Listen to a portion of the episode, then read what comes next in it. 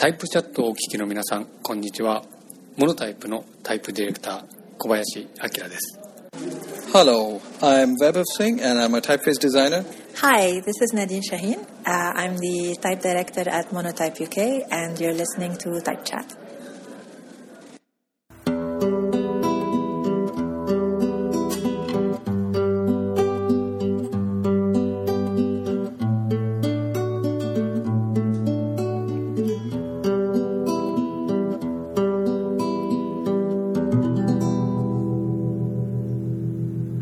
You are now listening to Type Chat. 大家好，您没有转错台。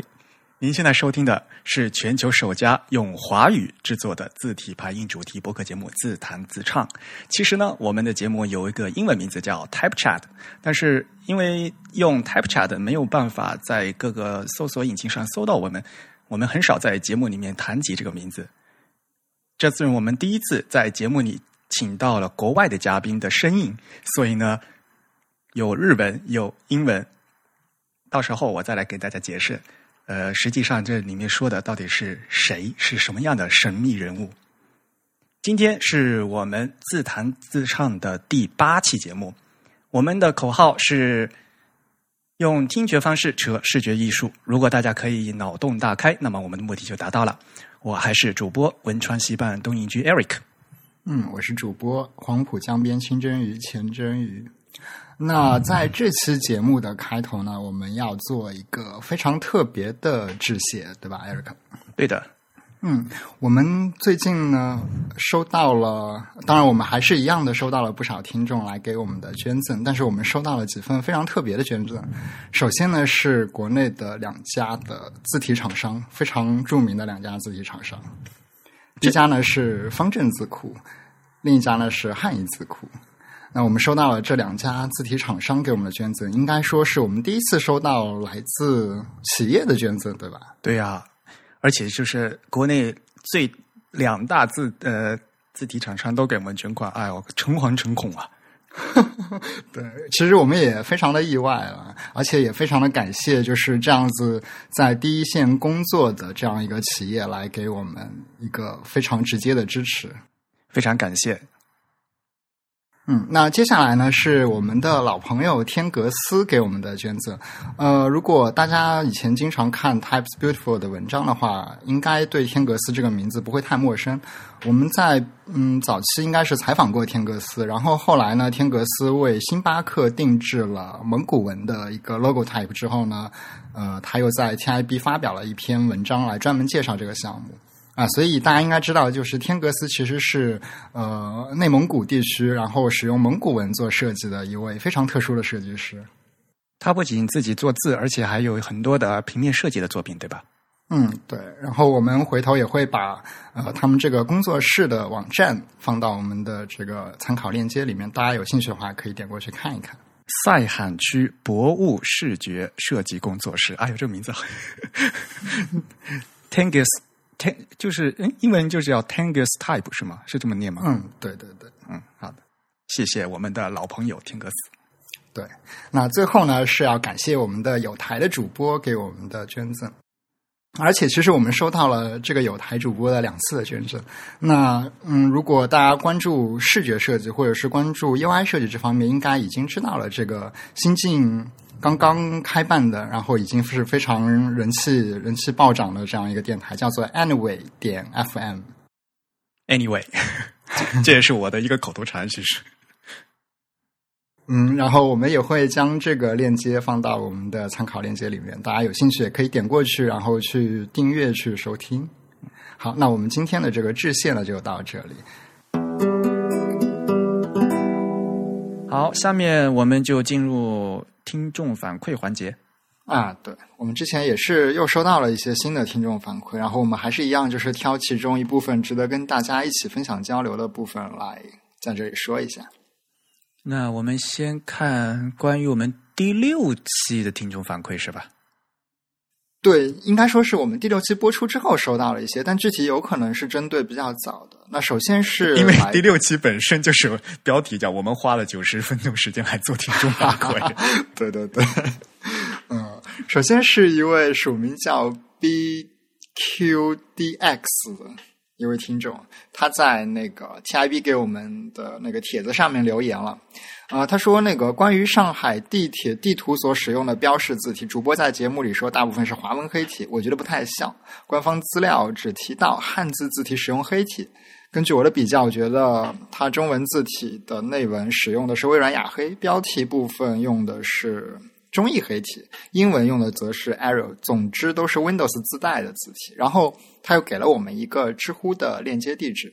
嗯，其实知乎的那个问题下面呢，他自己也答了一个答案，那也是类似的这样子一个问题，就是分析了一下上海地铁的这个标识字体，呃，所用的是哪一些哪一些具体的字体吧。呃，我们当时是怎么说的来着？嗯，可能是我说的吧。但是首先呢，就是我当时想想说的是，呃，地铁的实际的导视系统，就是在站台里面啊，还有那个在站的那个站的名字啊，用的是什么字体。然后他这里说的是那个地图、地铁图里面的字体，所以呢，就说的不是一个东西。首先，啊哎，确实对，嗯，然后呃，说实话吧，上海地铁它那个嗯，呃做的比较乱了，然后地图用的那个字体呢和其他那个也还不一样嘛。对，应该说地图里面混杂了更多的字体。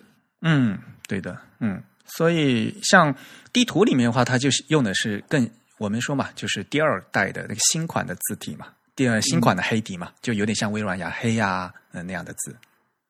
嗯，而在站台里面，实际呃，像站台这个站的名字啊啊，像那个呢，就是用的就是老式的那个黑体，就有点呃，如果说老式就是黑二体嘛，就是如果大家知道的话啊，呃，很像那个华文华文的字体。对对对，而且，嗯、其实我们看到这位这位听众，他说他觉得标题部分的有一些中文字体用的是中译黑体。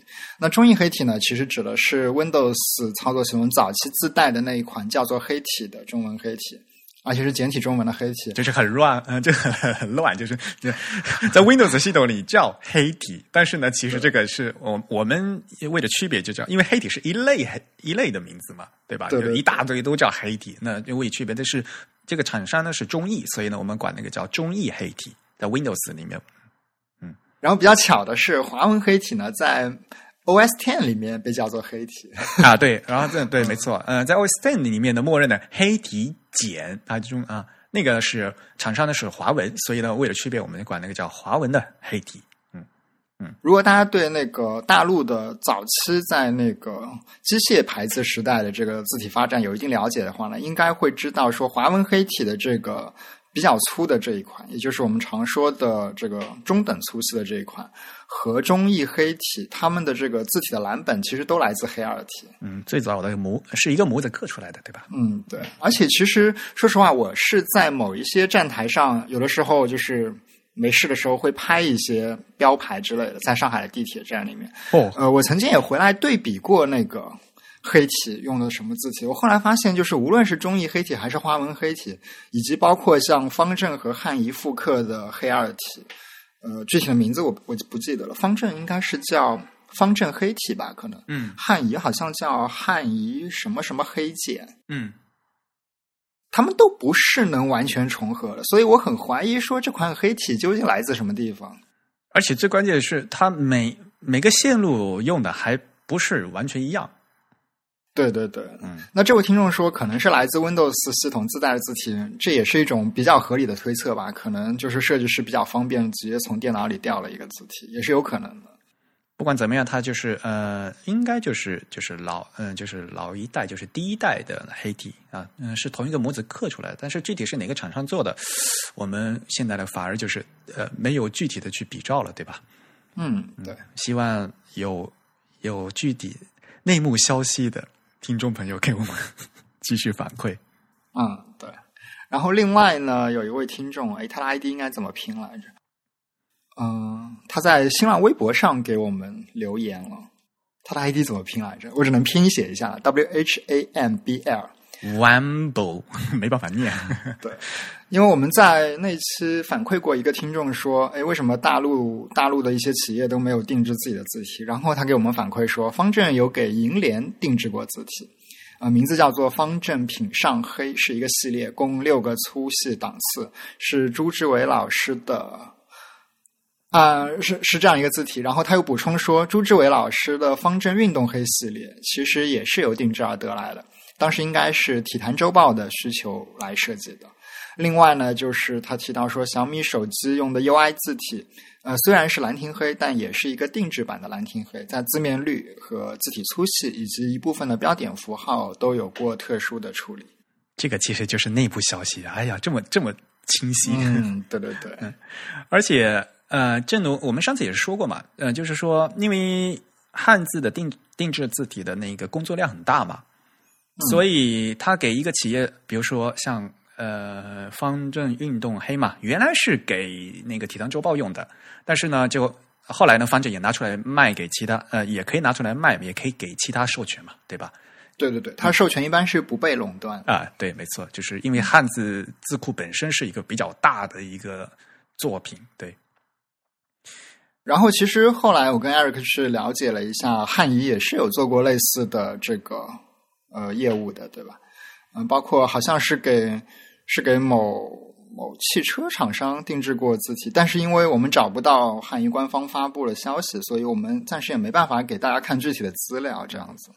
而且就是，其实就是因为这是商业运作嘛，有些东西的话就是嗯没有在嗯、呃官方公布出来，呃就就是说，但是呢，现在呢就是这个定制字体的或呃在其实几大厂商都有在做，啊，对，嗯、那从我们这边，其实我们还是挺希望说，如果字体厂商啊、并没有什么非常严格的保密要求的话，可以跟无论是我们的听众，还是跟整个这个字体消费的市场，能够分享一下自己做的一些定制的作品，让大家看到更多的一些案例吧。就是，这个可能就是看他们跟客户的那个合呃就签的协议啦。有的东西因为是啊、这个是商业运作吧，有的可能不能说或者怎么怎么样，都都是有的啊。嗯，像国外，像比如说最大的像蒙纳字体，他们也是现在他们主要的呃呃业务也是给那些企业啊做定制字体嘛。那有些东西就是因为你必须保密嘛，然后呃一个项目做出来也好长时间，那都也都不能说啊。嗯嗯但是我觉得像这个东西，这做说出来，其实对这个宣传都是有好处的哈。对，其实字体嗯开发完成了之后，并没有太多技术上需要保密的，而且其实呃公布自己的设计案例也不会牵涉特别多字体开发技术方面的细节。其实可以多说，对吧？这个对我们，总之我们是比较欢迎字体厂商跟我们分享这样的案例的。我们好多自己啊都是习惯默默无闻的为大家奉献。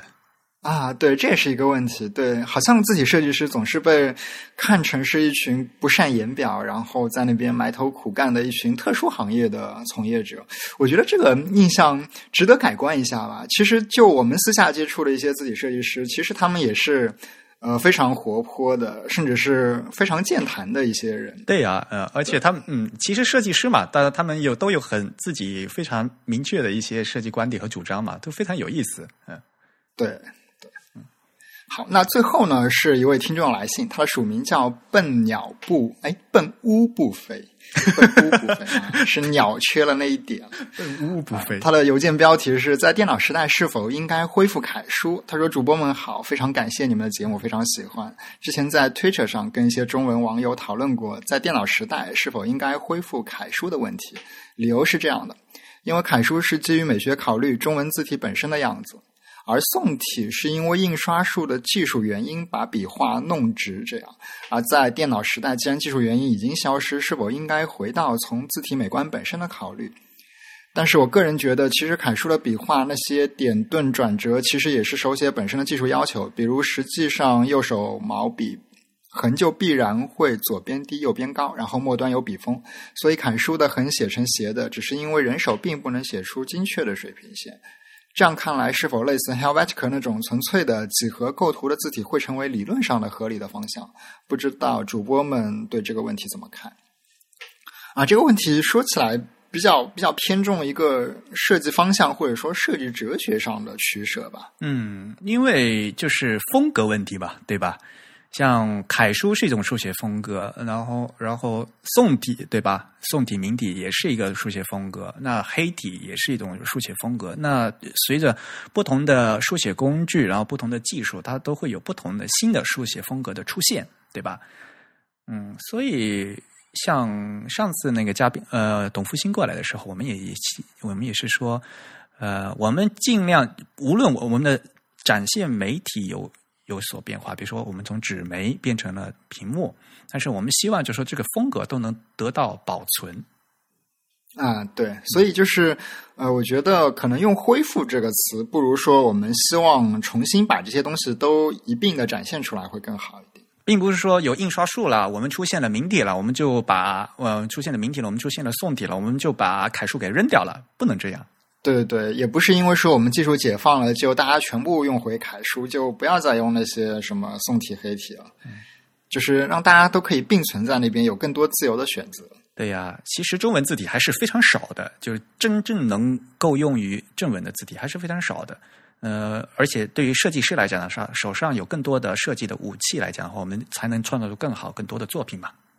嗯，啊，不过他说到这个字体技术解放的问题，我其实想到了之前那个我们来的嘉宾张轩，他的导师 Charles Bigelow，他在一篇访谈中谈到了一些观点。他就说，呃，首先他认为，就是相比于西文字体来说，其实东亚的文字有更多美学上的表现性。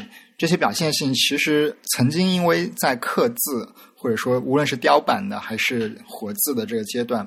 因为一些刻字上的复杂度的关系，所以将那些呃，特别像楷书呀这样一些书写体的美学的因素给弱化了。那么现在在这个电脑绘图的时代，确实是有可能将它们重新更多的展现出来的。我觉得这个观点应该说，我个人是比较认同的。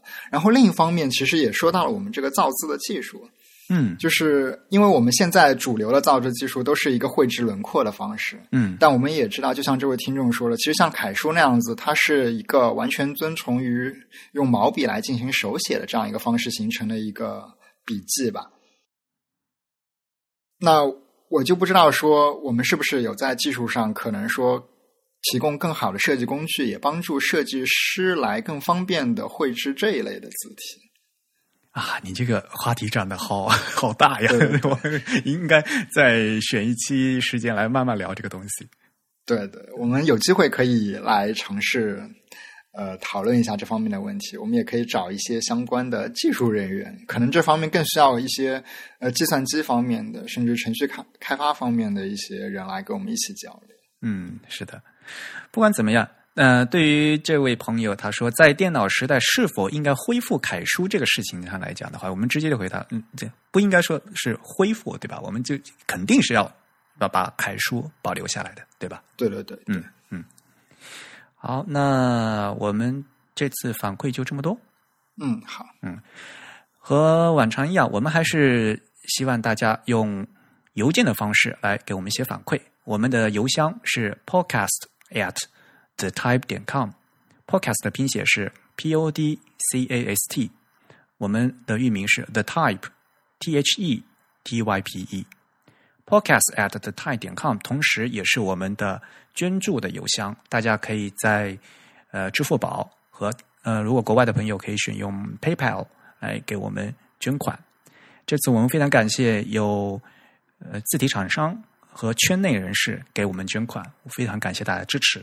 但是呢，我们也更希望就是有圈外的以前对字体不感兴趣或者说不大了解的这些朋友们，通过我们的节目能对字体产生兴趣。这样的话，我们觉得我们这个普及工作呢才能呃就能做到效果。所以我们也我们也欢迎大家来继续来关注我们的节目，来关我们来关注 typography 字体排印的。这些一切东西，谢谢大家。嗯，好。接下来我们是不是要播报几条新闻呢？哎呦，十一月份真的是，呃，在日本的话呢，就是说艺术之秋嘛，就是秋天嘛，啊，有有很多很多这样的，就是各种各样的活动。那这次呢，就是十一月份啊，有好多字体活动，就同时啊都。在各个地方都有。所以呢，我们这次呢，花一期节目来给大家介绍一下各个地方的字体活动，对吧？那首先，先简单的给大家报两则新闻。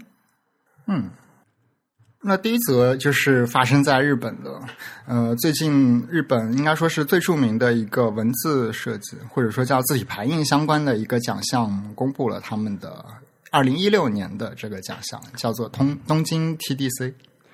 这二零一五还没过，他们就不呃就开始颁二零一六的奖了，是吧？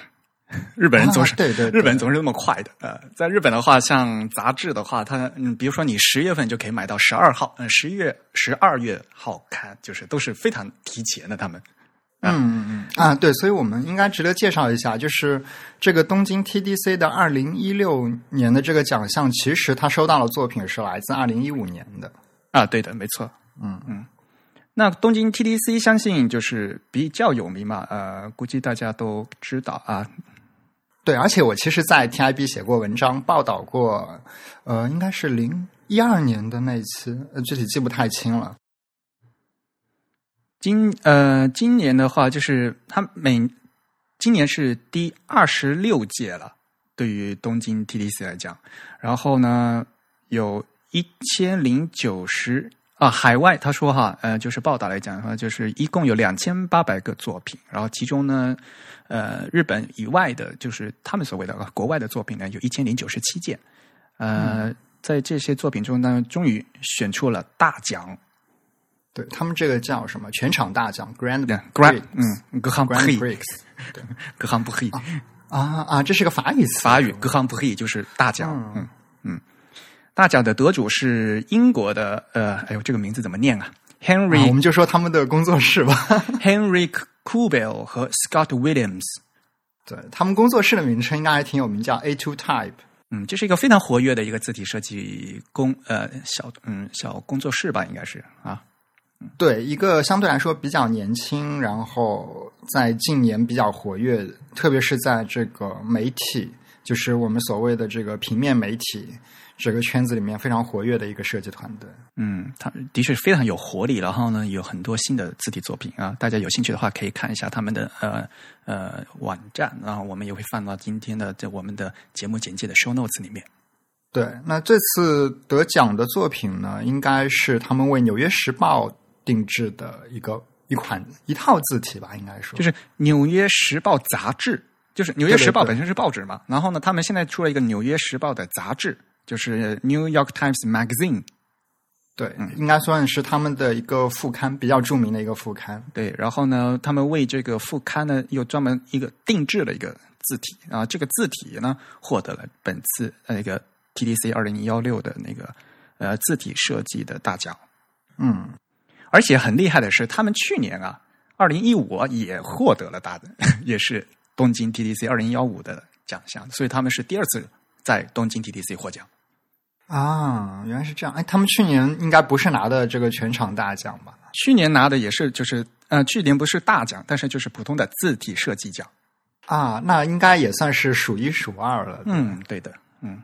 那今年的字体设计奖呢，是呃，就二零一六的这个字体设计奖的得主呢，是另外一位啊，也是非常有名的呃字体设计师，呃，这个怎么念？呃，音呃音译过来应该是赫拉尔德·因赫尔啊，这是一位荷兰的字体设计师。然后他的获奖作品呢是，哎呦，这个字体的名字叫 Alverata，我不知道怎么念，是不是要拼一下？A L V E R A T A。嗯嗯，他们客户叫做 Type Together。对，这一家是也是一个字体厂商嘛，而且这家字体厂商是在捷克，所以呢，呃，这次获奖这个作品呢是这个 Type Together 这个捷克的字体厂商报送的，因此呢，在最后得奖的名单里面呢，就就写获奖者是这个赫拉尔德，然后呢，那个国家呢是捷克，然后因为我我在微博上发了这个消息嘛，然后我我就写成是呃，在来自德来自捷克的呃英赫尔，然后有有些朋友也很善意的给我就说，英赫尔他本来是荷荷兰人啊，没错，对，就是因为英赫尔他本来是荷荷兰人，但是呢，他这个作品呢是由这个 Type Together 去报送的，所以呢，在大赛的名单里面住的就是这个国米国别呢是捷克啊，就是比较嗯比较扭，也容易引起误解，不好意思。嗯嗯、呃所以其实他们这一款字体应该算是一款就是供消费者自由选用的这样一款字体，然后因为由一家字体厂商来委托定制嘛。啊，对的，嗯啊，而且今年东京 TDC 比较特殊的一点是，我对之前几年的印象好像不太有说字体本身拿全场大奖的。嗯，对的，嗯对，一般来说拿全场大奖都是一些相对偏艺术的，比如之前几届的是，应该是有一位英国的设计师吧，英国的一位艺术家，嗯他好像做了。他他非常擅长做一些大型的视觉艺术作品，嗯然后他经常跟一个字体设计团队合作，而且前后应该是拿了两次的 TDC 的全场大奖。嗯那这次是一个专门的字体拿奖，还是比较少见的。对，一个大奖啊，呃，然后他还有一些特别奖，今年的特别奖是颁给了呃日本的著名的设计师葛西勋先生，啊，是他的一个海报啊，零派四四零零的这个海报，呃，那个海报非常漂亮，嗯啊，不过话说回来，我觉得东京 TDC 值得吐槽的一点就是，嗯、东亚地区的作品好像近年越来越少了。这个对于大赛主办方也没有办法，就是因为就是有人来来应征嘛，对吧？那应征的作品，他从应征的作品里面选嘛，对吧？像他有好多其他的，比如说有字体设计部门，对吧？刚才那个硬核先生他获奖了，对吧？他还有什么呃书籍设计部门，但是书籍这个设计部门这次呢就嗯就空缺了，就没有没有获奖的，对，嗯对，他还有一个专门是呃，他所谓的那个 RGB 的这样一个模块，其实就是专供一些呃屏幕显示的或者是一些视频类的作品。对，没错，所以它的名字起的很很有意思啊，叫 RGB 奖。嗯，对，嗯所以这个就是呃，来自东京 TDC 啊，二零一六的这些最新，这个是十一月二十七号刚刚公布的。好的，然后另外一条消息就是，也是一个字体比赛哈，嗯，这个该怎么念？叫 Granshan 二零幺五。还是拼一下吧。它名字是 G R A N S H A N。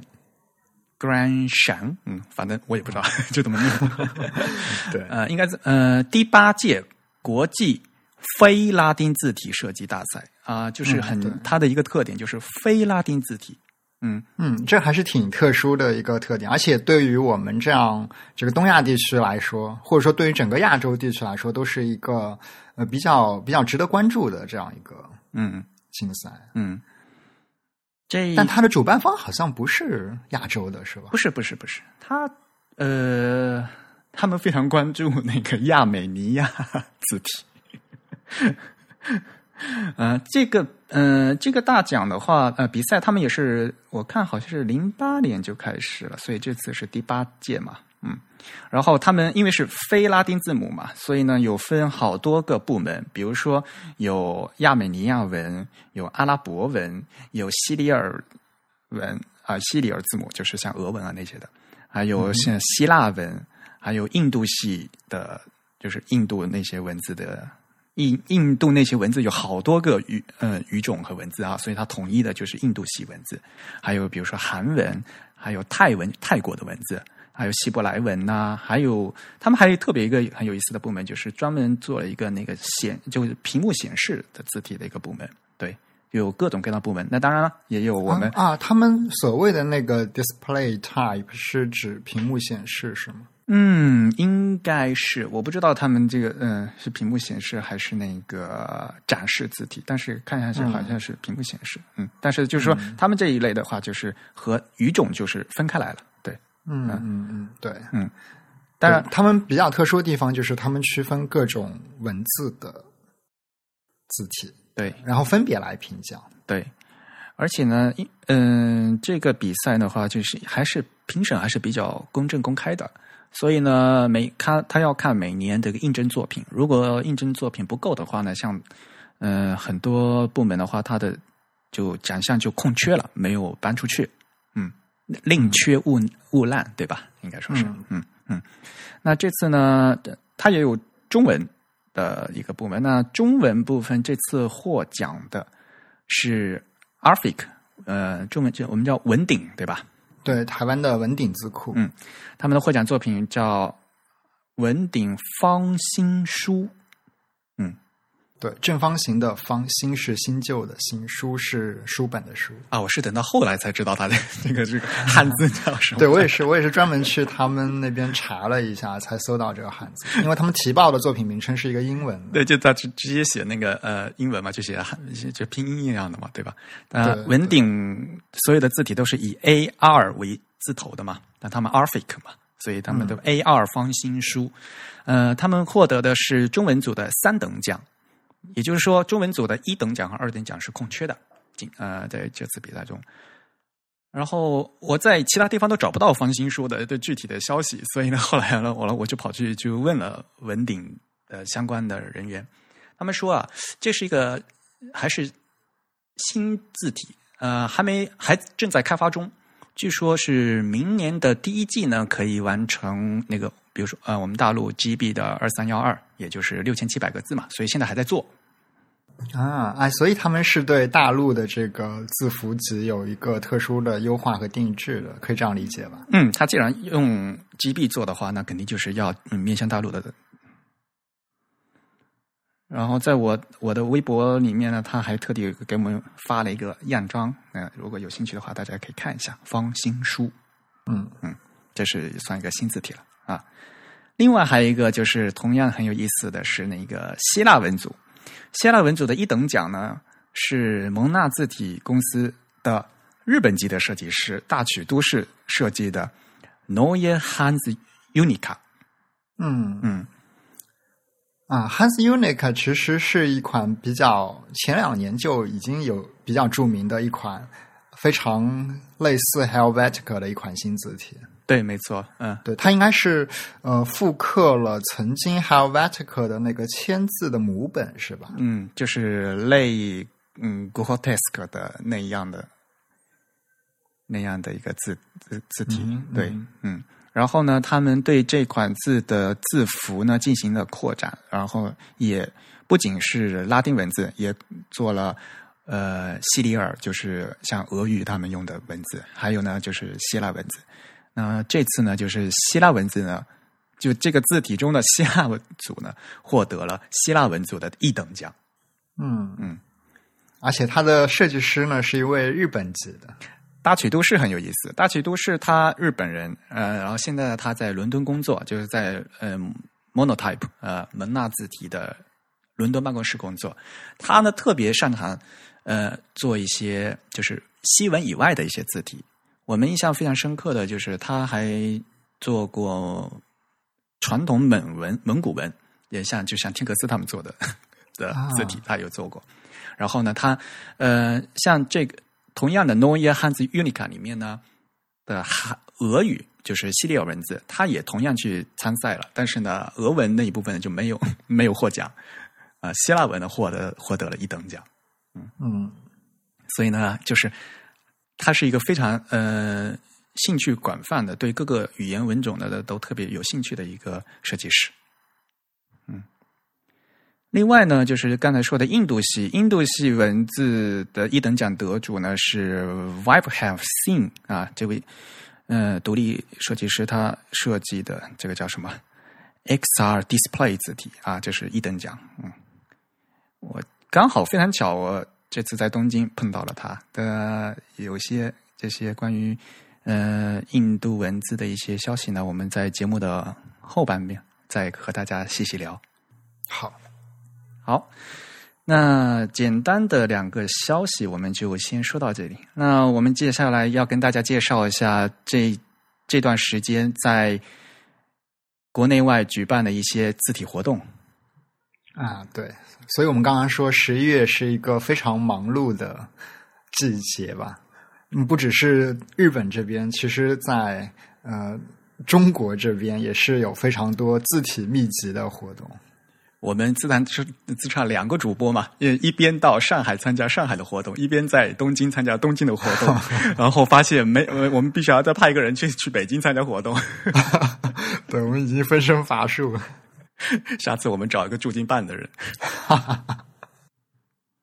所以呢，呃，那至于你在上海的话，就先来介绍一下上海这次呃的有三场活动是吧？我记得。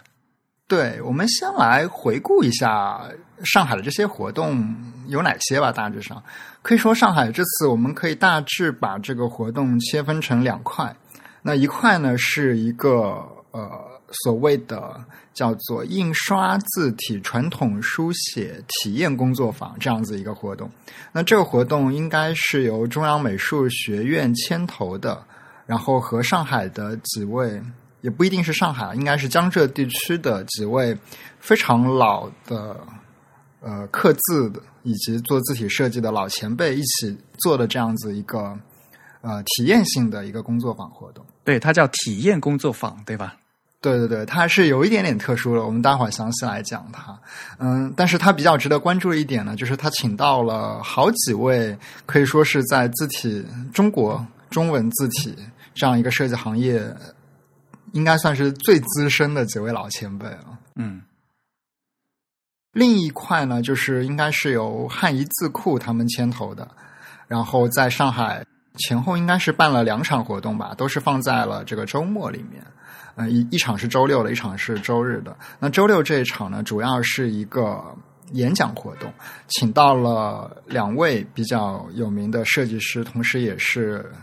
呃，设计方面的教学工作者来跟我们做一个分享。当然，同时也有汉仪字库本身在上海的分部的这样一些办公人员，以及呃两位新新晋的字体设计师吧，来介绍他们自己的作品。那另一场呢，也是另一个工作坊。这个工作坊呢，它最著名的一位指导老师就是齐力先生。齐力老师，如果大家不熟的话，嗯，你可能不知道齐力老师的名字，但是您肯定看过齐力老师的做的字。对，可以说现在应该大家几乎所有人都会用到过齐力老师做的字。最有名的就是微软雅黑里面的汉字部分，对吧？对，以及方正兰亭黑的整个系列吧，可以这样说。嗯，然后呢，就是呃汉仪啊，呃做呃出的齐黑这个系列的作品，对吧？对，我们之前在 TIB 上也专门报道过这个字体。好，那我们就呃一个一个来讲。呃，首先是第一个，我们先过一下吧。啊，上海呢是这嗯这三场对吧？嗯哼。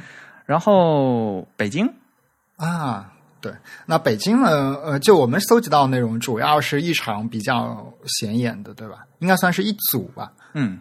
嗯，主要是于炳南老先生，他发布了自己的好几款的设计作品，然后因为这些字体都是委托方正来定制的，所以呢，就是相当于是方正牵头做的这样一个一系列的发布活动。十一月二十三号嘛，在北京，呃，是叫于炳南字体设计研讨会暨方正丙南元宋方正丙南词书体发布会。嗯。哎，这名字好长啊！就一 一个是研讨会，然后呢有两款新字体的发表，对吧？对。但是比较可惜的是，因为我和 Eric 都没能在北京去现场观摩这个活动。但好在就是方正他们将活动的整个演讲稿的资料全都发布到了网上，所以可供大家直接去下载去看。我们待会儿也会稍微再设计一些里面的内容。嗯，就是在北京的活动，对吧？嗯，对。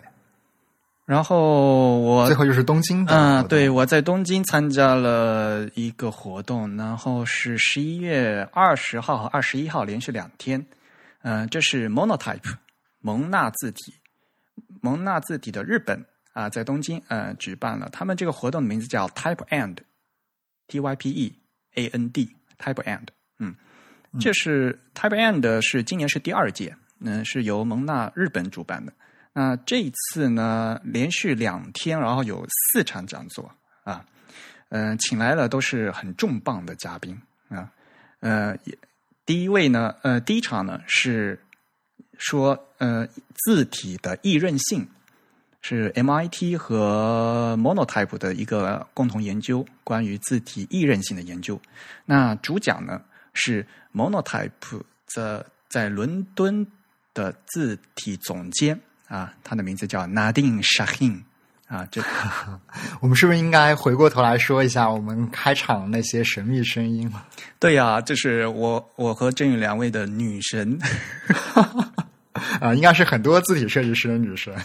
我们自弹自唱，终于出现了第呃第一次出现的女生，就是我们的女神 Nadine。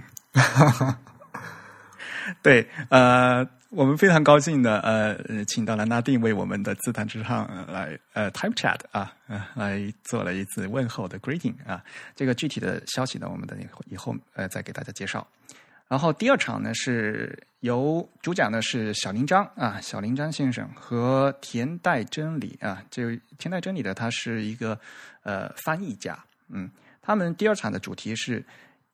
英语的信息如何正确的传递给读者？啊，在英文的排版需要注意一些什么东西？啊，呃，这个也是非常有意思的。嗯，从不仅是从你一个翻译的角度，然后还从编辑，然后再从排版的角度，我们的统一的目的的是要把这个信息正确完整的传递给读者。那我们需从字体方面要怎么考虑？然后我们再从翻译上面要怎么考虑？有一些很有意思的 approach 啊，这个我可以跟后面再跟大家讲。这是第二场活动。那第三场活动也就是第二天了。第二天呢，第一场嗯的就是第三场活动的标题叫做 “logo 的多语言化”。呃，在做 logo 嘛，因为现在各大企业嘛，它要进行全球化，所以呢，但比如说它。到阿拉伯地区的话，它需要做阿拉伯文的 logo，对吧？嗯。到印度去的话，有要有印度各种文字的 logo。所以呢，这次他请到的就是，呃，刚才我给大家介绍的，刚刚得过 Grand Shan 印度系一等奖的那位设计师 Web Have Seen，嗯，他来给大家介绍一下听成文的一些基础知识。然后呢，就是刚才的 Nadine。一起呢，过来给大家介绍一下阿拉伯文的知识。然后他们两位呢，还非常有意思的做了一些案例，有一些非常有名的日本的一些商标，如果用阿拉伯文，如果用天成文做出来是什么样子啊？那现呃做出来，然后给现场的那些观众看，非常有意思。然后最后一场，最后一场呢是三人顶谈，嗯。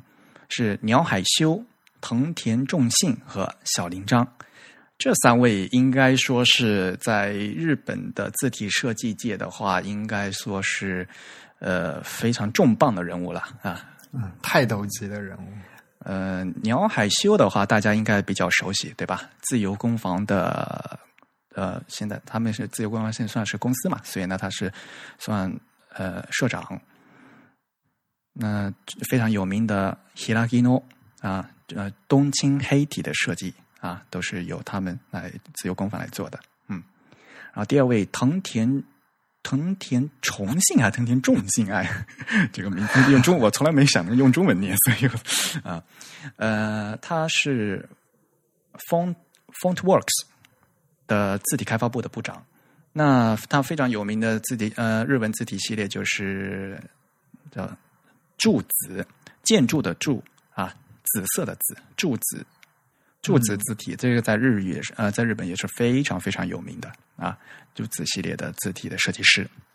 那还有就是小林章了，嗯，小林章呢，他现在在德国的呃蒙纳字体做字体总监。现在因为蒙纳字体有好多字体总监的嘛，那小林章他现在是在德国总部上班啊。这三位呢，其实他们有一个共同点，就是他们原来啊都是写研公司的员工啊，就是那日本应该算是最早最大的一家做照相排版的是吗？对，做照排工，嗯，做照排的。然后呢，他们三位都辞职了，而他们几乎，呃，应该是藤田先生是最早进写研的，一九七五年就进写研了。然后，呃，一九七九年呢是鸟海进的写研。嗯，嗯，然后后再次再过四年是小林章进了写研啊，他们三个人同时都在写研呃工作过啊，所以他们作为字体设计师的一些基础呢，都是在写研获得的，嗯。嗯，然后他们这三人顶堂嘛，就开始讲呃聊一些他们对一些字体的看法，而且就回忆一些往事啊，特别有意思啊。这是 呃蒙纳字体的 Type and 啊，在十一月二十和二十一号在东京举办的的一场活动。好吧，嗯，活动这么多，那我们具体嗯一个一个来讲。那第一场在上海的活动名字叫“印刷字体传统书写体验工作坊”，对吧？啊，对。那这个活动呢，它其实是从十一月的十三号到十一月的十七号，是它一个完整的周期，一共前后满打满算算是四天半吧。因为第一天主要是一个报名的活动，所以它比较特殊的地方就是说，它不但是那个周末，而且还搭了两天工作日。嗯嗯，所以可能来参加这个活动的还是学生为主吧，我觉得。嗯嗯，对，因为可能工作的人他就没办法来参加了。那这个活动就像我们之前说的，它最大的一个特殊点就是他请到了四位老先生来分别讲宋体、黑体、楷体和仿宋这四种字体在一个机械或者说手工刻字的年代是怎么样来设计的这样一个工艺流程的。对的。呃，我们再说一遍，中文的印刷字体是四大字体啊！我也已经在我们的节目，如果熟悉我们节目的人，已经听我不停的唠叨，不停的唠叨，再唠叨一遍：宋体、黑体、楷体、仿宋体是中文的四大印刷字体啊！这次呢，就刚好这四大字体呢，就分别请了四位老前辈过来给大家讲，是吧？嗯，对的。那这个主办方呢，就是除了我们之前说到的中央美术学院的这个中国文字艺术设计研究中心之外呢，还有上海的两家单位，一家是提供场地的上海美术学院，另一家呢，呃，说出来可能大家也不知道，我们就不说了。你这 你这人怎么这样？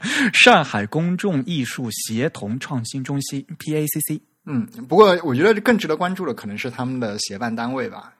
嗯，其中一家是现在。应该算是越来越活跃、越来越为大家所知的这个常州华文字体公司，就是 Sinotype 啊，对对对，也就是为为很多很多非常大型的企业定制字体的这样一家公司，特别是在这个平显字体方面，比如说像那个我们经常提到的华文黑体，然后还有之前我们也总是提到的思源黑体这个非常巨大的一个项目，嗯。他们总部是在常州，对吧？江苏的常州。对对。然后另外呢，有一个协办单位，他写的是上海字母一厂。呃，其实这个单位我不知道现在还存不存在啊？那当然存在了啊，是吗？嗯。那他们还造字模吗？呃，就是原来呃，现在就没有新做的字模了，但是他们还可以再做签字。嗯，那这个其实是早期应该算是。五六十年代成立的一个厂是吧？对的，这个具体的我们可以下次请我们那个老力过来给大家介绍一下。对，那其实请到的这四位老先生呢，他们都是从这个上海字母语厂出身的，应该这样说。嗯，好，那我们具体来看一下，就是十四号周六呢是第一场活动，那它是一个宋体的，呃，他们叫做什么设计体验。是吧？书写体验工作坊，对。那第一第一场活动主要是关于宋体的，过来指导的这个老先生呢是陈初福，陈初福老先生。陈初福老先生，我们之前对他的报道好像相对来说会少一点。嗯。那第二天的周日的呢是关于黑体的，来参加的呢是陈其瑞。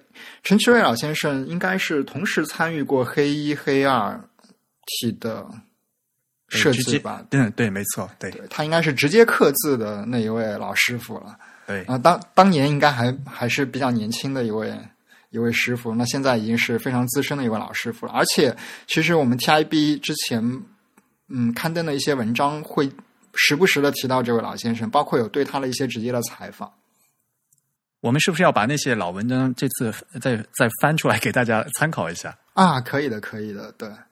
嗯，其实有不少非常值得大家重复去看的一些文章，真的里面有非常多非常呃有价值的在那个年代的一些信息。嗯嗯，那第三位呢是许许百康还是许伯康？这个字呢，柏树的柏，对，柏树的柏，健康的康。这位老先生他参与的，他来指导的呢是这个楷体的这一块。那第四天呢，就是陈永海，他指导的是仿宋的这一块。呃，那除了这四位老先生，我不知道徐学成老先生他有没有过来这个现场。嗯，感觉上好像也是过来了，对吧？还有华文的黄总也来了，对吧？啊，对，华文的黄克俭老师，嗯，他是过来的。如果没有搞错的话，他应该是在最后一天还做了一个总结性的演讲吧？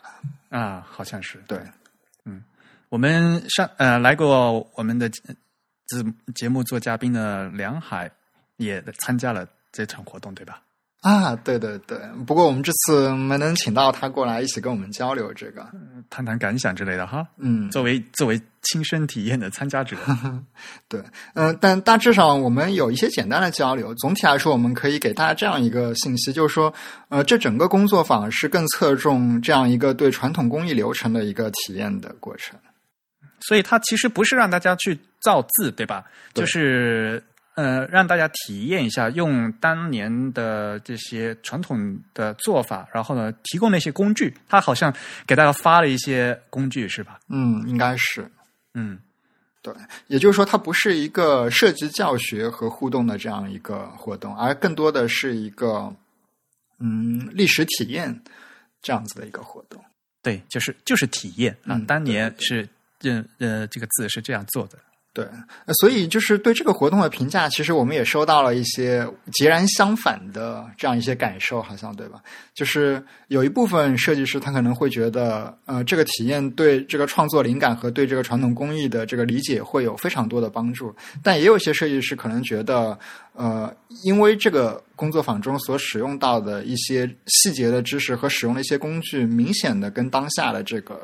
造字的流程是完全不同的，所以可能他觉得也不是那么的对线下的工作有这个新的新的一些指导意义。那作为体验嘛，对吧？呃，老一辈是用这些，老一辈用这些圆规、直尺、压压嘴笔，对吧？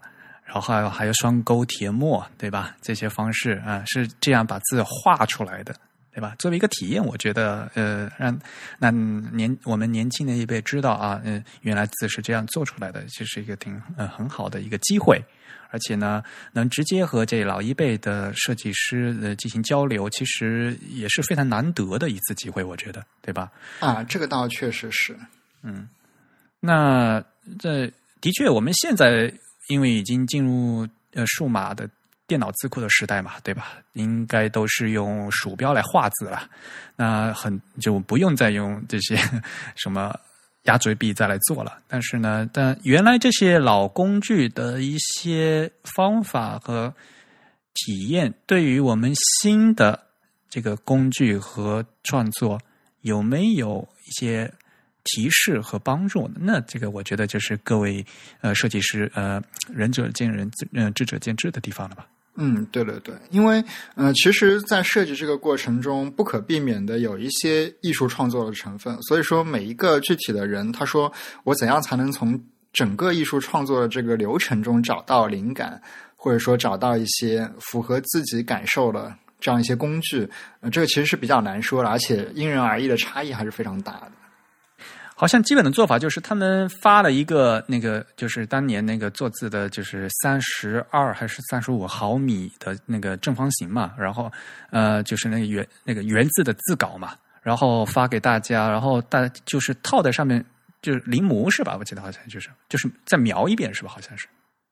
就不是自己写，但他就是发给你们，然后呢，在在那上面再盖盖照着他原来个字描一遍，好像是，但是用的是原来传统的工具。对，就是我不是很很清楚说具体是描还是一个临摹，但总之大致上是这样子的一个过程。他就就有就是这老一辈他们原来已经有那个字了，就是在发嗯、呃、就发给大家，然后大家照着那个再做一遍，就是不是从零开始画，呃对对，呃，然后大家呃写完以后呢，呃几位老师呢会给大家评点，对吧？就像写作业一样的，这这一笔应该怎么样做啊之类的，对吧？嗯，对。好，那第二场活动，第二场活动也是在上海。那这场活动其实我自己是去了的。这场活动的名字叫做“用字 and 做字”，它是其 它其实算是一个系列活动吧。那第一场它主打的就是用字这个环节。嗯、就像我我们开头所说的，这个是一个演讲为主的。那请到的其实是前后有五位嘉宾吧，应该是。呃，第一位呢，演讲的五位，其实来来到现场的是有六位嘉宾。那比较重磅的是三位了，第一位是上海视觉艺术学院的副教授陈龙老师，呃，第二位呢是同济大学设计创意学院的助理教授杜青老师，第三位呢是法国 Nova Brand 的创意总监陈涛先生。那他们三位呢是这一次活动的主要嘉宾。陈涛先生他主要是负责一个主持，然后陈龙老师和杜青老师都是在现场各自做了一个演讲。嗯哼，嗯，然后接下来呢，呃，汉仪在上海这边的应该算是一个分部吧，呃，这个办公室呢也来了几位，嗯、其中一位呢应该是哎他们的产品总监吧，应该是陈金娣老师。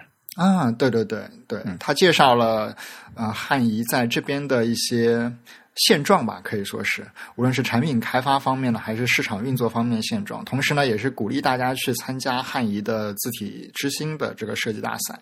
另外呢，来了两位呢是陈龙老师的学生，哦，嗯，对，这两位学生呢还是比较有意思，他们介绍了自己的毕业设计作品。呃，其中一位叫做陶一红，呃，他介绍的呢是自己毕业设计的一款叫做一红体的字体。那这款字体其实已经是被开发出来了，如果我没有弄错的话。嗯，而且陶一红他其实已经是成为了汉仪字库的新一任的设计师了。啊，他已经加入汉仪了，是吧？对对对，嗯，所以就是我们在现场也看到了新生的设计师啊，就进来了新鲜的血液，然后我们也比较期待说之后他的作品能够在市场上跟我们见面这样子。另外还有一位女学生，嗯，她的名字因为在活动活动现场没有被记录下来。嗯，我在报道上没有看到她具体的名字，所以我一时也记不清她的名字了。嗯、他也是介绍了自己的一款，嗯，相对来说更偏美术字的一款设计。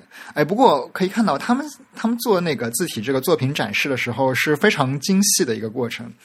呃，我们传统认为展示一个字体设计，好像就是用一些静态的图片之类的，他们会做一个视频。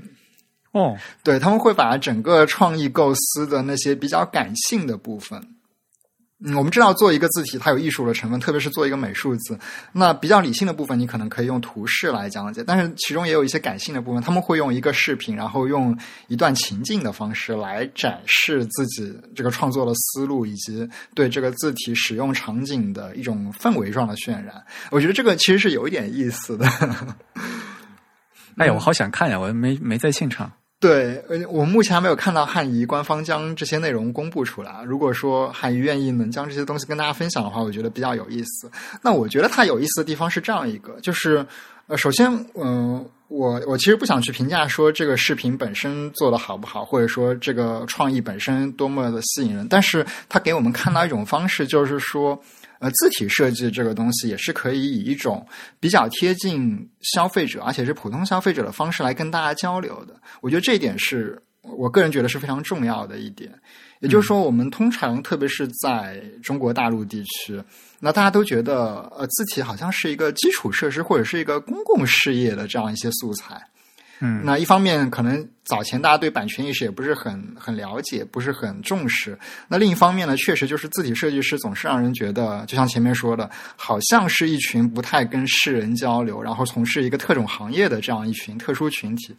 但实际上，我们知道，字体设计师并不是这样的，他跟非常多的呃视觉设计以及艺术设计类的设计师。呃，并不是有那么那么大的差距的。当然，他们从事的工作是非常特殊的，他们所持有的这个技术呢，也是高度专业化的。但同时，他们其实我觉得在跟嗯、呃、最终消费者交流的这个环节，是同样可以做到跟其他设计行业是比较贴近的，也能做到更多怎么说呢？比较有温度的，或者说比较直接、比较活泼的这样一些交流的。嗯嗯。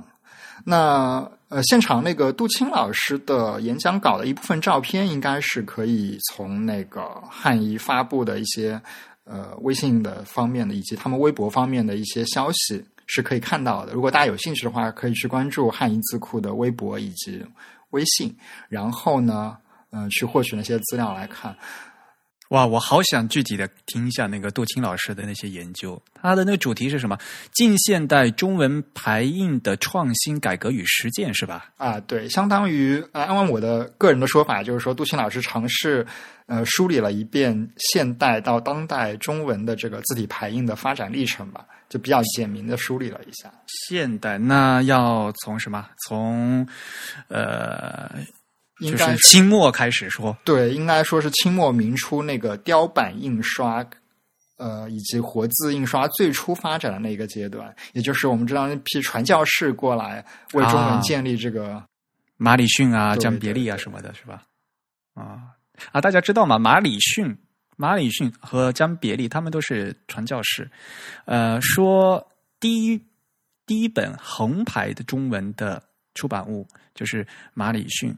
呃，他其实原名叫 Robert Morrison 啊，他所出版的这叫什么《英华词典》啊啊，对，应该说是给那个呃英国的传教士解释中文的这样一个词典是吧？啊，没错，对，嗯，就是我们能目前就能看到的第一本用横排的呃中文的出版物。对，而且我没记错的话，那个汉字好像是他自己亲自手写的啊？是吗？嗯，总之反正不是中国人写的，因为当时清政府其实嗯还是有一些自我保护的意识吧。他就一方面他没法抵御说你们这些外来国家的当时所谓的什么帝国主义列强嘛，嗯，就是没没办法说我禁止你们在这边传教。那但是清政府就说你们可以传教，也可以做出版，但是我们是不提供字的，就是这个文字这个东西你们自己去解决，那我们就不管你了。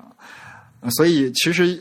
最早期的那些，呃，特别是那些像字典呀，以及还出过什么语法词典之类的东西，那些里面的汉字，呃，写的是歪歪扭扭的，但都是那些外国人他们照着中国的字自己这样临摹出来的。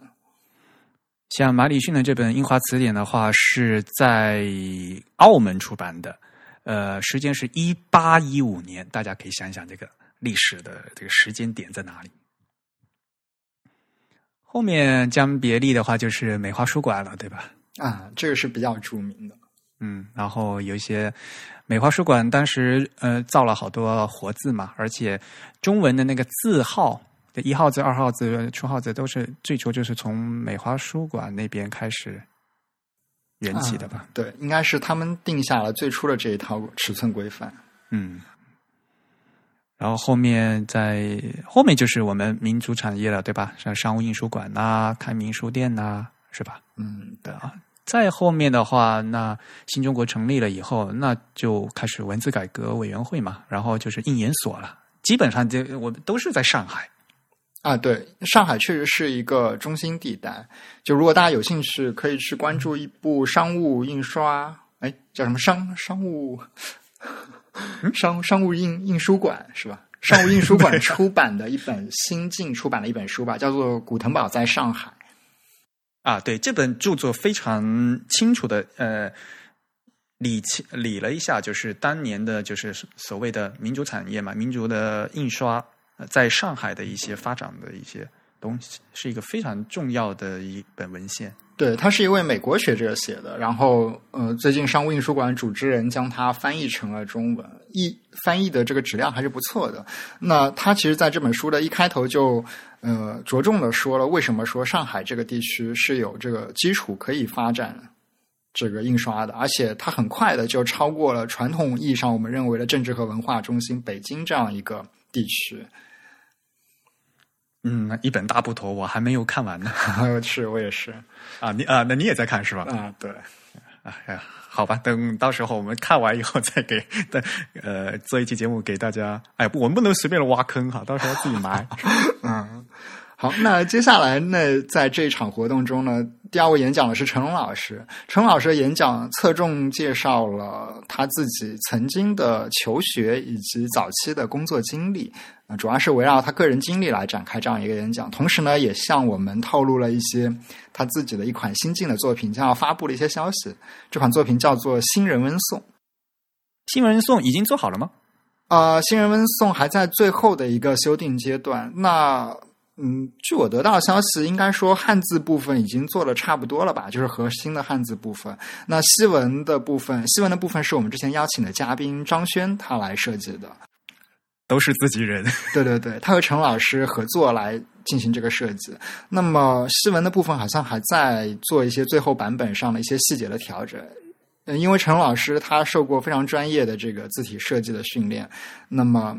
他其实对西文这一块也是有自己一些比较细致的设计上的要求的，所以这是其实呃张轩也过来了上海一起参加这个活动。那他参加这个活动之前的一个任务呢，就是和陈老师面对面的交流，来进行这个字体设计方面的细节改进。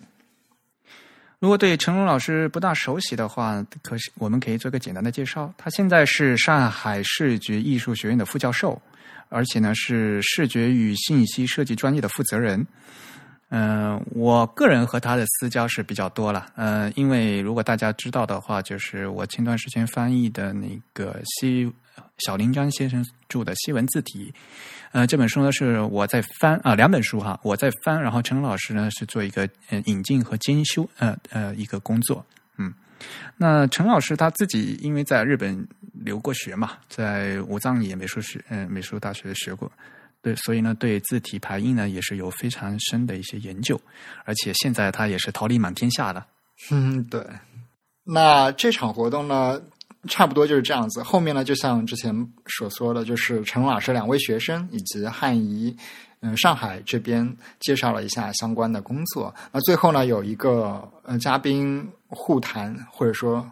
呃，互相交流以及跟现场的观众进行一个交流的这样一个简单的环节。呃，那这场活动相关的东西我们就说到这里。这是呃十一月二十一号是吧？嗯，具体对，十一月二十一号的下午，对，嗯。然后第二场是第二天是吗？就马上。对，第二场呢是第二天的下午。第二场是一个工作坊，那就像之前也说了，是以齐力老师为最重要的一个。指导老师吧，来跟大家做的。同时呢，其实汉仪方面现任的另一位呃资深设计师叫做董金华老师，他也过来做了一个，相当于也是一个指导这样一个角色。那这场活动我也去了，虽然我不是作为一个工作坊的成员来去的，我主要是一个旁观或者说蹭课的这样一个角色。嗯，然后我我去现场也相当于是观摩了一下。那这个活动一开始呢，是呃，董金华和齐力两位老师做了一个简短的，算是偏理论方面的一个讲座吧。你是不是你是不是第一次见齐力老师啊？呃，对，应该说面对面这样近距离的见，应该是第一次。对，觉得齐力老师，你见到真人和你是原来的印象有有什么区别吗？呃，因为齐老师其实照片经常可以在网上见到，所以整个还是一个比较熟悉的感觉。但是，呃，唯一有一个稍微不一样的地方，就是齐老师比我想象的这个人高马大的要要。对 对，我第一我第一次见到，因为是照片嘛，然后见到他真人的时候，就觉得哎呦，这这么高大，对对对，这是我的第一个印象。然后，而且说话非常亲切，我觉得齐老师。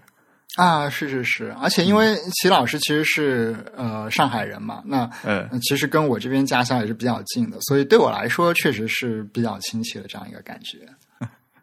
嗯，好，那呃，整个现场前面这个讲座环节的这些内容呢，因为。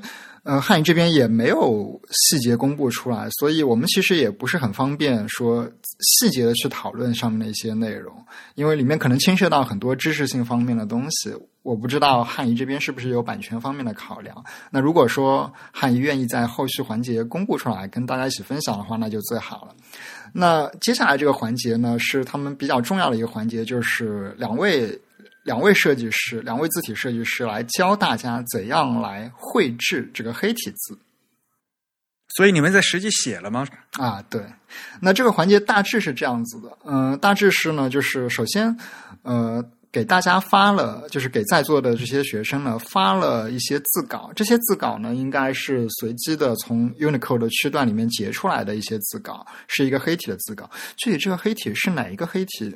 呃，我已经我已经记不太清了，而且也不是很能分辨出来。然后就给他打印了一些字稿，让大家可以去看一方面是看着学习，另一方面是可以临摹或者是描这样子的。然后另一方面呢，同时给大家留了一些字，相当于是像作业一样的东西，留了十六个字，大家可以从中挑选自己想写的字呢，单独在另外的这个方格纸上把它写出来。啊，写完之后呢，然后两位老师会在现场进行一个评字的这样一个环节，也就是帮大家改这个字稿。嗯，我觉得评字这个环节确实是我虽然没有亲自去写，然后也没有参与这个评字的环节。哎，你没在写吗？我都看到你有你的照片，你在写啊？没有没有，其实我没有在 装模作样。对，其实啊，那张照片其实是拍到了我，我正在跟张轩做一些私下的别的交流。对，开小差你们是 啊？没有啊，也是比较相关的交流。对，但实际上我没有具体的去写当时的那几个字了。嗯，但是我还是想说，就是说这个评字的环节，嗯，它比较特殊的是，它是真正对设计来进行这个评价以及修改的。嗯，比如说你写了一个字之后，那齐力老师和董清华老师他们会现场在那个幻灯这个设备下面，就现场的一笔一笔的来改这个字。比如说他觉得哪一个笔划的这个结构是需要挪动的，或者说整体的这个字的。这个结构和布白的分布应该是怎样子的？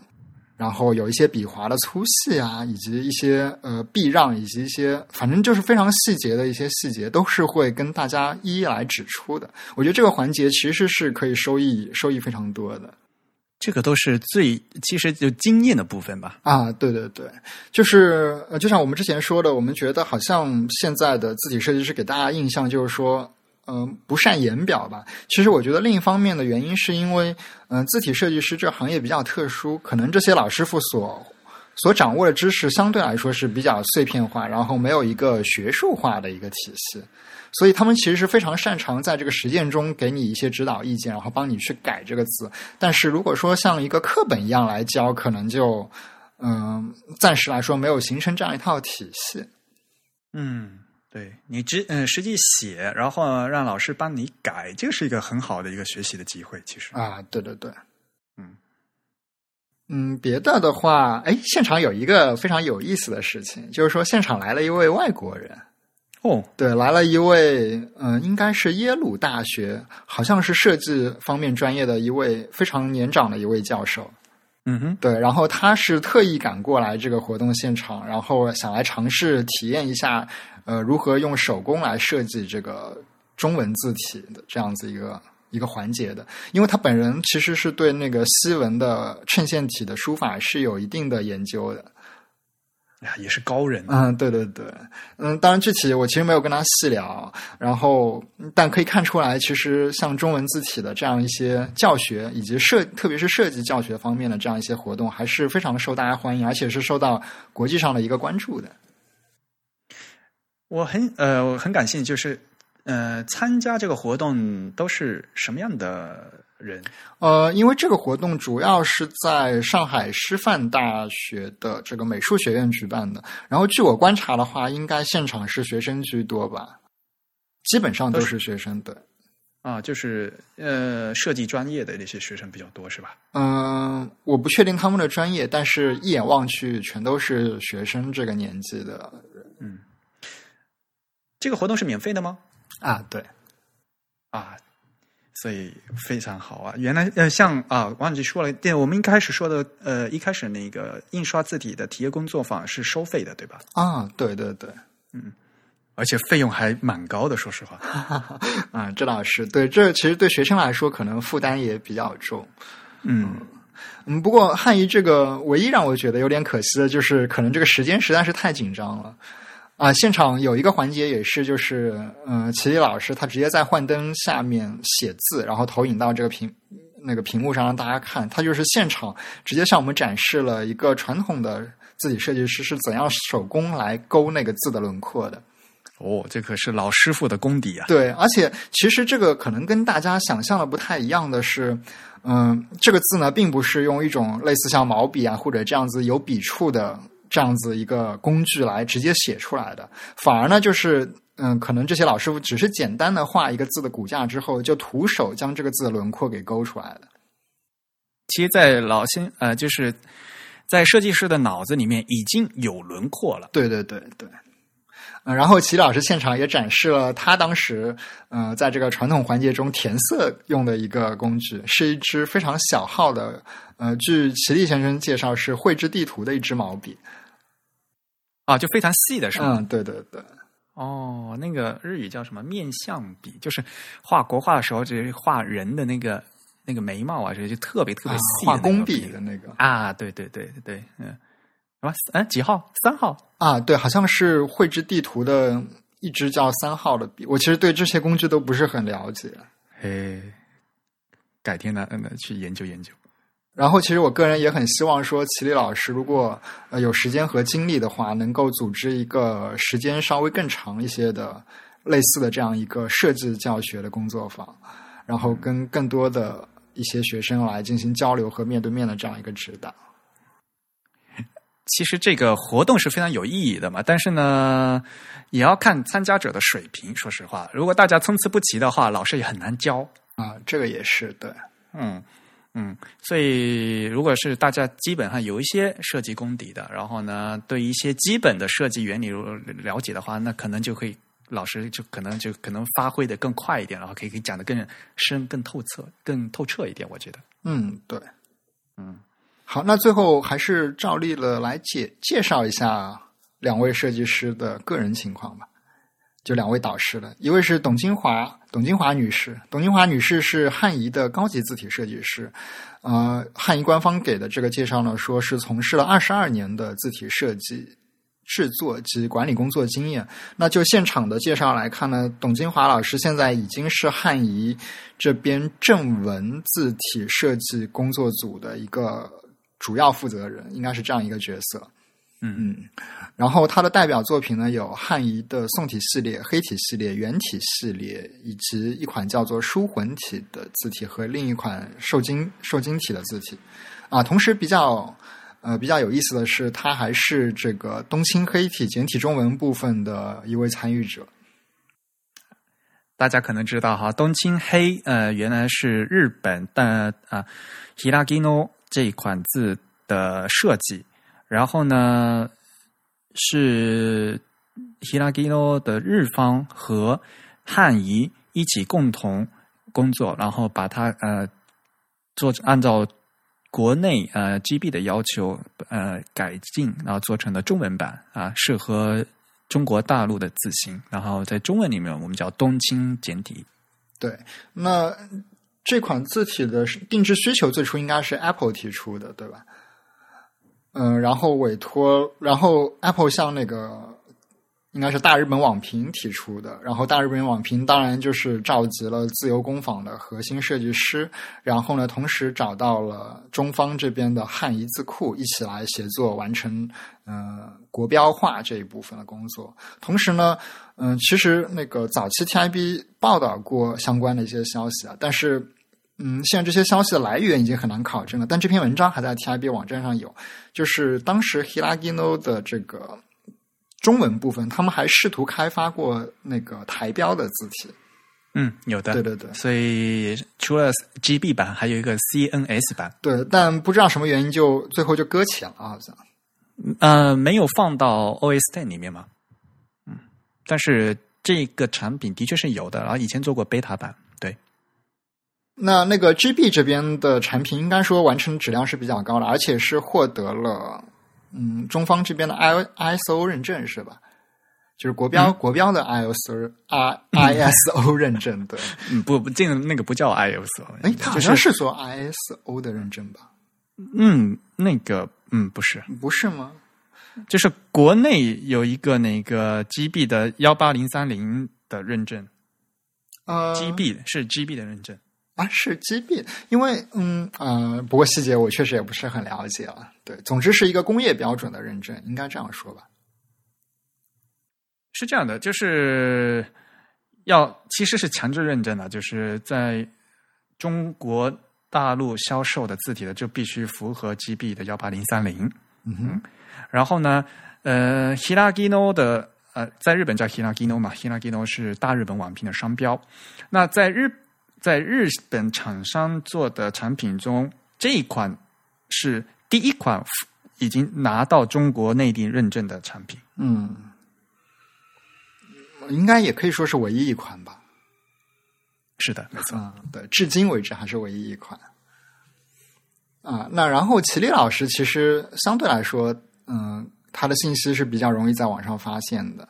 那他，嗯，看你给的介绍是一九八四年加入了上海印刷技术研究所的字体研究室，也就是我们常说的印研所的字研室，是吧？然后，呃，从事了这个行业呢，已经有三十多年了，应该算是目前国内一线设计行业、一线字体设计师中最资深的几位设计师之一了。嗯，比较著名的作品，我们前面也说了，微软雅黑啊，然后，呃，包括扩展雅黑的汉字部分，对对对，包括扩展出来的这个方正兰亭黑的系列，然后以及启黑系列的，对，当然都是汉字部分的设计。呃，那这场活动呢，大概也就是这样子的一个情况。嗯，我们的真宇主播辛苦了。然后我们下面就来看一下北京的活动。嗯，那北京这边主要就是我们之前说的于炳南老先生他的字体作品的发布会，十一月二十三号啊，那天好像是北京还下了大雪。啊，是今年的第一场大雪啊？不是第一场，今年北京的雪下的特别早啊。呃，是在那个清华大学美术学院。嗯，那再说一遍哈，这个主题叫“于炳南字体设计研讨会暨方正炳南元宋方正丙南词书体发布会”。嗯非常遗憾，我和真宇都不能去现场参加，所以呢，我们现在只能就是拿拿这个现场的报道和大家介绍一下。对于于炳南老先生，嗯，还是要介绍一下哈。虽然虽然，嗯，可能有些听众朋友还不是非常熟悉啊。对，于炳南老先生是江苏祖籍是江苏无锡，然后是上嗯出生于上海，而且他是那个鲁迅美术学院毕业的。啊，原来还有个鲁迅美术学院啊？怎么了？你不知道啊？呃，是鲁迅可是平面设计师啊！啊，好吧，我总觉得把鲁迅说成呃一个平面设计师有种怪怪的感觉。对啊，他那时候对啊，呃，版画呀，还有像他自己出版的那些小说、那些封面啊，那那些字体设计都他自己做的呀。啊，确实是，而且比较著名的，像北京大学的这个标志就是鲁迅先生设计啊。对呀，对，你你应该最熟悉了，对呀。北大的 logo 就是就就是鲁迅做的。嗯，我觉得于炳南老师最重要的一个需要介绍的就是他是国际平面设计协会的第一位华人会员，就是那个 AGI。嗯。这当时这一九九二年是一个嗯非常早的时间，对吧？嗯，就是第一位华人会员。对，确实，嗯，因为他很早，因为他在莱比锡平面设计与书籍书籍艺术大学学习过，就是对西传统的西文字体设计的最标准的做法的和都有一个系统性的学习。对，是在德国这样一个有非常好的西文设计传统的这样一个国家，所以后来，呃，丙南有遗体嘛，有一个，嗯，也是方正做了数字化处理，对吧？方那现在的电脑的里面就是方正的丙南有遗体，应该说是新中国第一款就是拉丁字符的印刷字体。啊，对，可以看出这个命名非常的有当时的特色。据说这款字在德国还非常有名，是吧？当年啊，而且它在是做成呃，当年是签字嘛，嗯，做做成签字以后排出来非常漂亮，嗯呃德呃，而且我看那个稿子，当时一一整套呃有正体，有意大利斜体，然后数字呢也有。呃，等高和不呃不等高，然后这个的排出来的非常漂亮。对，那些早期的样章呢，方正还在他们自己的网站上公布过，我们随后会把这个链接给大家。嗯，所以大家可以看一下哈，这个友谊体啊，友谊体其实也是一个命运谱，具有一个曲折历程的一一一款字哈。对，因为它诞生的年代确实是比较特殊一点。嗯，后来。文革了，然后这款字就丢掉了。丢失了以后呢，德方因为当时还有签字嘛，然后又向我们中央工艺美术学院呢，又又把这个有一体的签字呢，又送回给我们一套。可是后来呢，这一套字呢，这签这套签字又丢了。啊，好吧，哎呀，所以啊是非常哎呀曲折的的一一段经历啊。这最后呢，还是在二零一二年，呃，北大方正呢，呃，经过于炳南老先生他本人的亲自的校嗯校对，然后把这款字呢数字化啊，现在就是现在我们能看到的方正丙南有一体。对，也是这次方正发布会上的呃最重要的一款产品之一啊，不对不对，有一体是原来就已经发布了啊，是吗？啊，这这次发发，对对对，这次发布的是那个词书体和那个原送。哦，是吗？哎，我是第一次才看到有一体啊，有一体是呃，就所以数字化是一二零一二年就发布了呀。啊，那可能当时对这次呢，方正他发布了这几个产品之后呢，他同时提供了一个试用版的下载链接，嗯，然后大家可以去下载这个字体。所以我其实是第一次才看到拿到这个字体文件，才能看到这个字体的一些细节的。嗯，不过这次方正放出的那个呃，丙南有一体，它那个 glyph 比较少哈。啊，这个确实对，嗯，所以我看了一下，好像，等一下啊，有一体，它这次的 glyph 好像才一百四十六个，嗯，应该是基本上就只填了最基本这个 basic Latin 的这个对。区段，然后有一点点的这个 Latin 的 supplement 的这个字符集的标点符号，所以呢，就像。像什么法法文呐，还有什么呃西班牙语，可能就是不能排了，因为会缺字啊。对，嗯，确实是。还有一个，就是因为现在他没有放出那个意大利斜体，所以呢，如果拿去排正文的话，可能还会有一点点问题。啊，嗯，另外其实也是有一些技术上的问题的，因为我们通常认为一个呃比较适合现代排版的一个西文字体，它需要做 kerning 嘛，对吧？对，嗯。至少我们现在拿到的这个字体的测试文件里面还没有 kerning 的信息，所以在排正文的时候多多少少会有一些视觉上的不平均，尤其是大写字母跟小写字母组合的时候，呃，比较典型的像 T 这种，对大写字母 T，对大写字母 T 后面跟比如说跟一个小写字母 A，这样的话就比如说大写字母 T 它这个右下角就是空的了嘛。所以理论上讲的话，应该在要在在做字库的时候呢，事先呢先把这个字距先调整啊，又有给它挤一点进来，要不然的话会显得非常空。嗯，这些就是在电脑字库的后期呢就需要做的一些工作。但是呢，呃，这个版本呢好像还没有看到，所以现在排出来，我我做了一些测试啊，做一些印嗯有就是。当正文字号里面呢，这个字的造型还是很漂亮的，非常漂亮。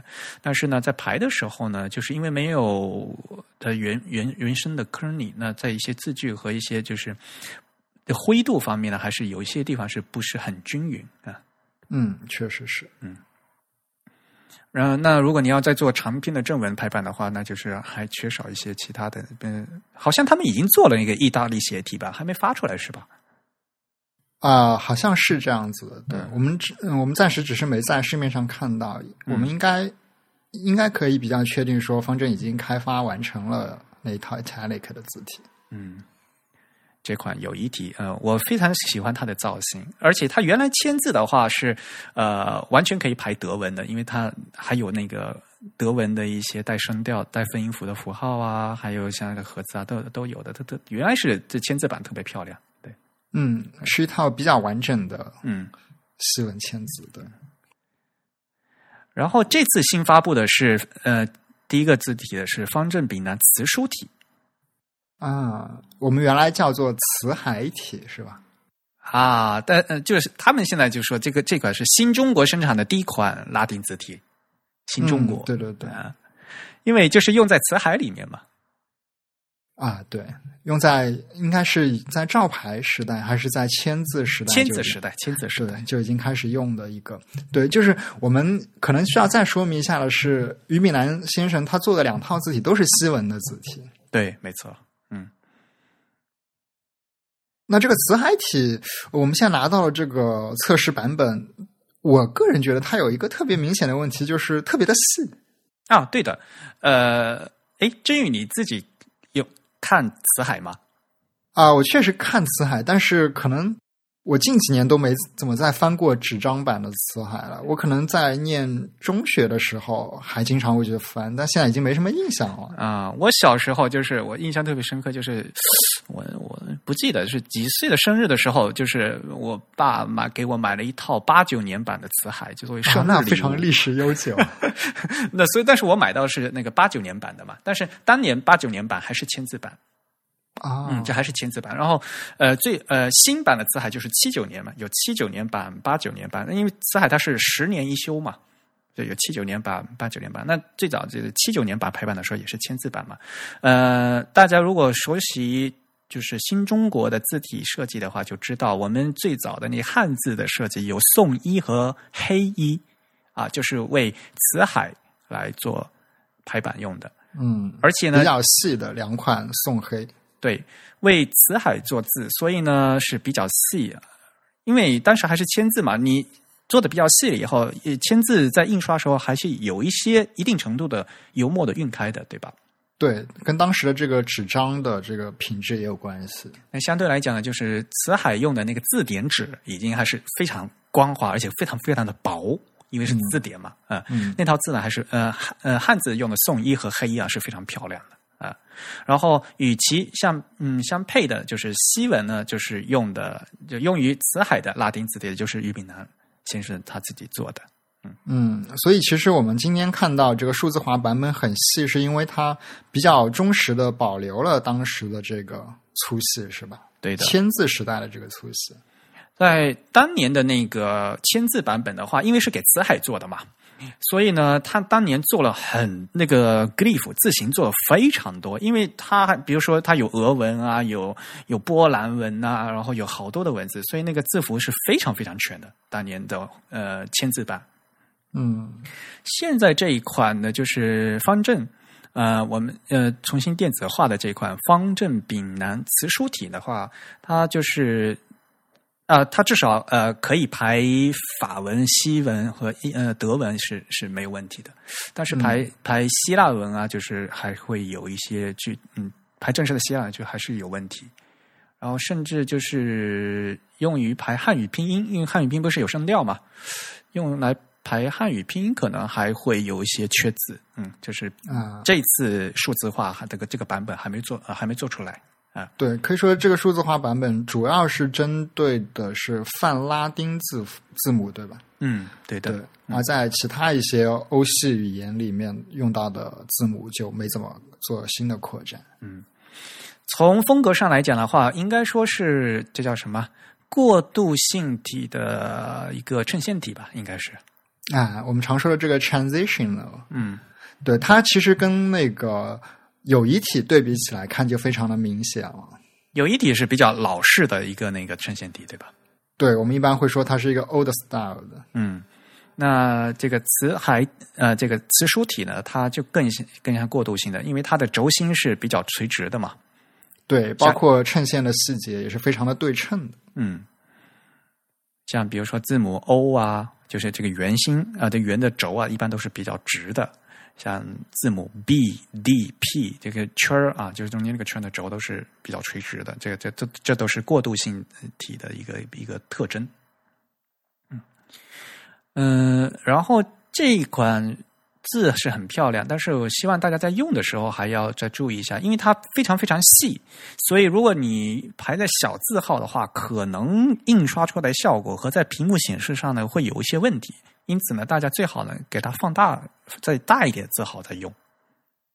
啊，对，这也就是我最开始提出的一个疑问吧，就是说，我觉得这个字它当然就是非常忠实的还原了签字时代的那个粗细度，嗯，但是实际上我们今天已经没有那种应用场合了，或者说几乎已经没有了。那么我们今天更多的可能，首先是放到屏幕上预览它的效果，其次可能是用一个比较高精度的印刷或者打印的方式把它呈现出来。那我们用这么细的字来排正文字号的时候，就显得比较困难。对，呃，所以呃，在印刷方面的话，像如果你配五号字啊或者四号字的话，可能还如果也即使是印刷，你还要再考虑。那在在我们现在屏显的话，如果你的那个屏幕分辨率不是很高的话，像一些细笔画的话，可能它还会有问题。嗯，对，可能会有比较明显的这个失真。对，而且呢，像细笔画可能就会糊掉了，就已经嗯，确实，嗯。那这个这个不是字体本身的问题，而这是用的问题。所以大家要呃，每次大家在排版的和使用字体的时候，要针对这个字体的特征来进行使用。对，然后另一方面，其实也是一个现代这个字体厂商在这个数码复刻过程中的一个取舍问题吧。我觉得，其实我个人反倒是比较希望说，现代的这个数码字体厂商能够有意识的。对，做一些对屏幕和现代高精度印刷友好的字体，像这个，其实在复刻的时候啊，是一个也是一直争论比较大的。嗯，像因为从活字到照牌到到现在的那个数码字体嘛，有很多以前有些做法就是直接把那个活字的那个铅印的那个活字拿来勾刻啊，或者把照牌原来的照牌的那个那个片。底片拿来拿来画画轮廓，直接挪到数挪到这个呃做成数码字体，这可能呢就会有一些些问题，因为像你签字，你实际印出来印到纸上，它会有晕，对吧？然后你在照牌的底片里印出来的时候，在照牌因为它是光学镜头的嘛，然后所谓的像以前很著名的喇叭口的那些的问题。对吧？啊，嗯，所以你在复刻的时候，你是选用这原原始的底片拿来做基础的复刻呢，还是以实际印出来的东西以后再扫描再复刻？然后这样的话，基本的有些笔画的粗细都会不一样，整体的灰度都会发生很大的变化。这个都是要在复刻的最基础的时候呢，就要再做一个定向的一个考虑。啊，这是词书体，那还有一个就是方正丙南元宋体，对吧？对，这呢是一款比较完整的汉字字体，而且从呃从历史上讲，是一九八七年，嗯，于炳南先生为了鼓励学生参加日本的，就是森泽的比赛嘛，作为教学示范作品的，当时他设计的这款元宋啊，哎，那这款字体有没有去参加比赛？呃，这后来好像不知道。嗯，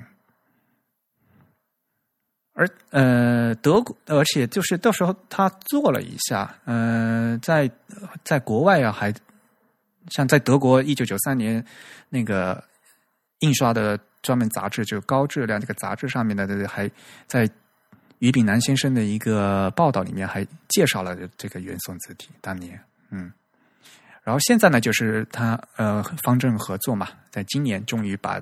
这一款字呢，呃的数字化工作做完了。嗯，这其实应该算是这次发布的最重要的一款字体。这款字整体感觉看起来很可爱，你不觉得吗？啊，确实是，而且它其实从它的名字就能看出来，就是元宋嘛。这个元这个感觉，其实总是会让人想到一种比较亲切可爱的一个印象。据说是用那个马克笔写的，一开始。啊，是吗？嗯，然后我们作为宋体来讲，就是那个横的右边不是那个所谓的那个字角嘛，那三呃小三角吧，它这就不是小三角，是那个圆乎乎的一个那个末末端笔画，嗯，看起来很有意思啊。这样一说，我倒是比较能理解它那个笔画的形成方式了。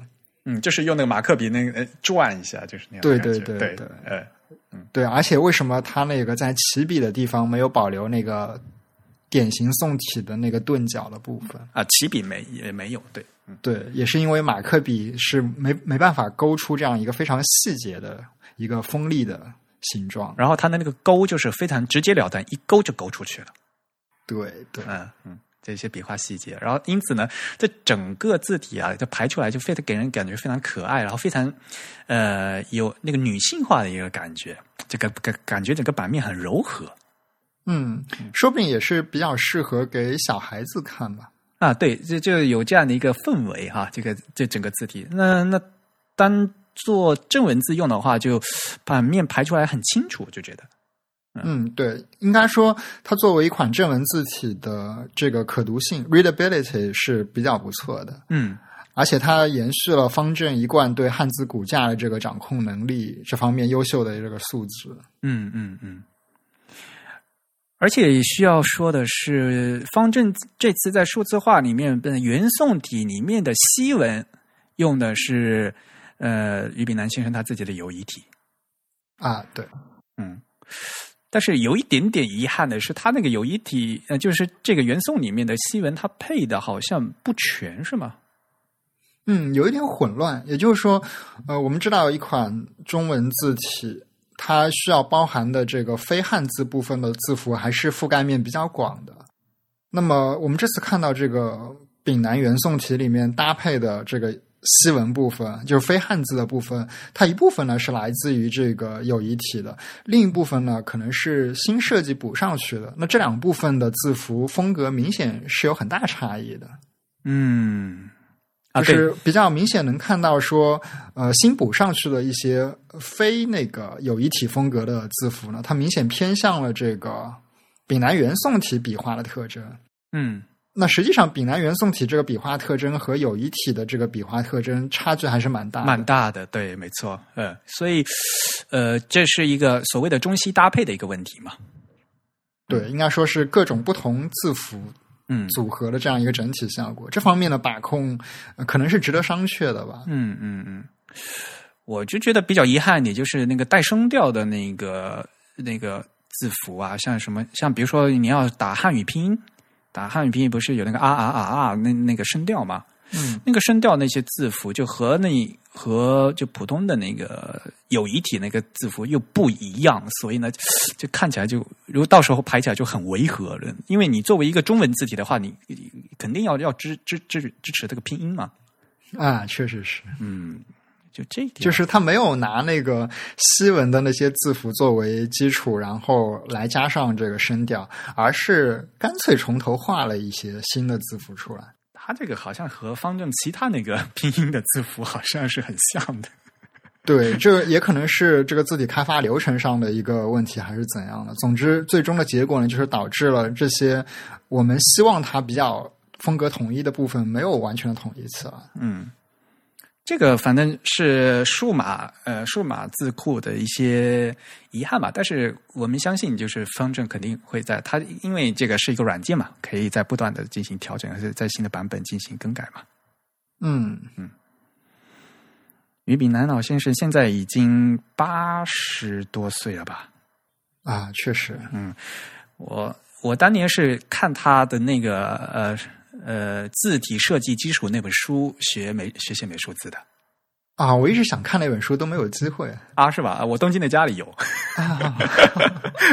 对，呃，就是像当年还是那个中央电视台一个字那个电视讲座，而且就是像于炳南老师这样，就是因为他的他是科班出身的嘛，就当年像他这样就非常系统的就。这个西文的这个总结的一个知识非常非常少，在国内有这样的书，嗯，我对，而且他也是在院校做一线教育工作的，对对对。像我在翻译小林章的那个西文字体的时候，也参考了这里说的好多东西，嗯，所以呢，呃，这本这两款新字体呢已经出来了，那而且方正已经放出来，大家可以进行试用，对吧？对，嗯，那一款字体嘛，拿出来有很多种的用法。嗯，相信嗯有兴趣的朋友可以那些到方正的微呃微信公众号啊，还有他们的官方网站呃官方的微博啊进行下载，然后试用一下。